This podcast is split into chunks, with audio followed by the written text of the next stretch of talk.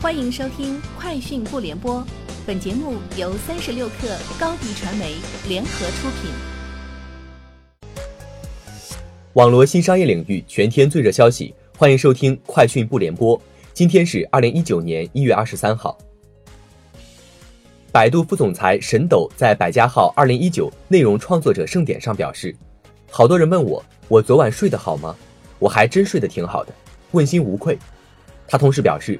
在 PC 互联网时代，用户可以无障碍的访问任何内容，但移动互联网时代，APP 都是独立的个体，相互连接非常困难，比较割裂。因此，百度才提出了百家号和小程序等行业解决方案，扭转局面。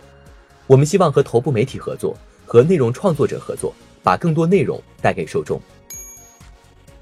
三十六氪讯，在淘宝直播机构大会上，淘宝直播负责人赵媛媛透露。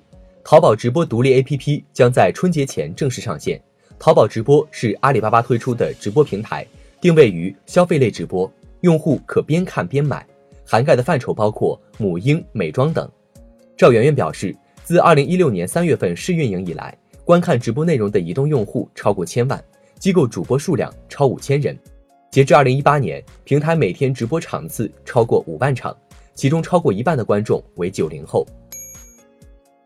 三十六氪讯，以团之名提档开播后，节目不修音、展现舞台瑕疵等操作引发讨论。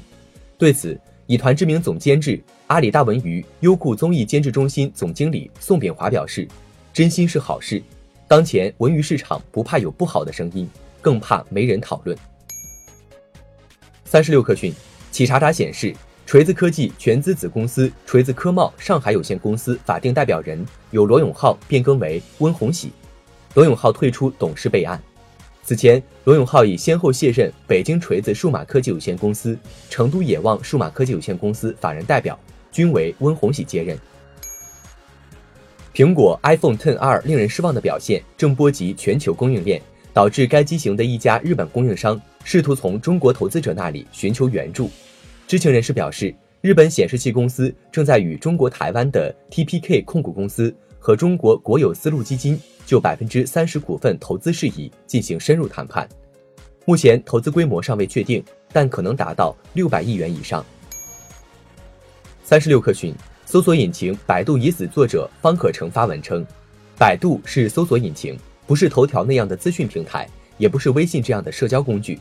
人们在使用百度时的期待是通过它找到互联网上的有用信息，如果做不到这一点，就不是搜索引擎了。方可成表示。商业产品也是有公共性的，搜索引擎尤其如此。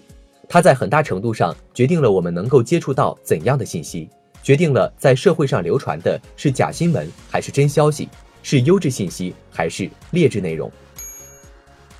三十六氪讯，小米总裁林斌今日上传视频展示小米首款双折叠屏手机。林斌表示，在攻克了柔性折叠屏技术、四驱折叠转轴技术、柔性盖板技术。以及 MIUI 适配等一系列技术难题后，我们做出了第一台折叠屏手机，应该也是全球第一台双折叠手机。林斌称，这种对称双外折叠的形态，完美结合了平板和手机的使用体验，既实用又美观。如果大家喜欢，我们会考虑未来做成量产机发布。以上就是本期节目的全部内容，明天见。欢迎添加小课微信，微信 ID 是 s u p e r 三六 k 二 super 三十六课，加入我们的课友群，一起交流成长吧。高迪传媒，我们制造影响力。商务合作，请关注公众号高迪传媒。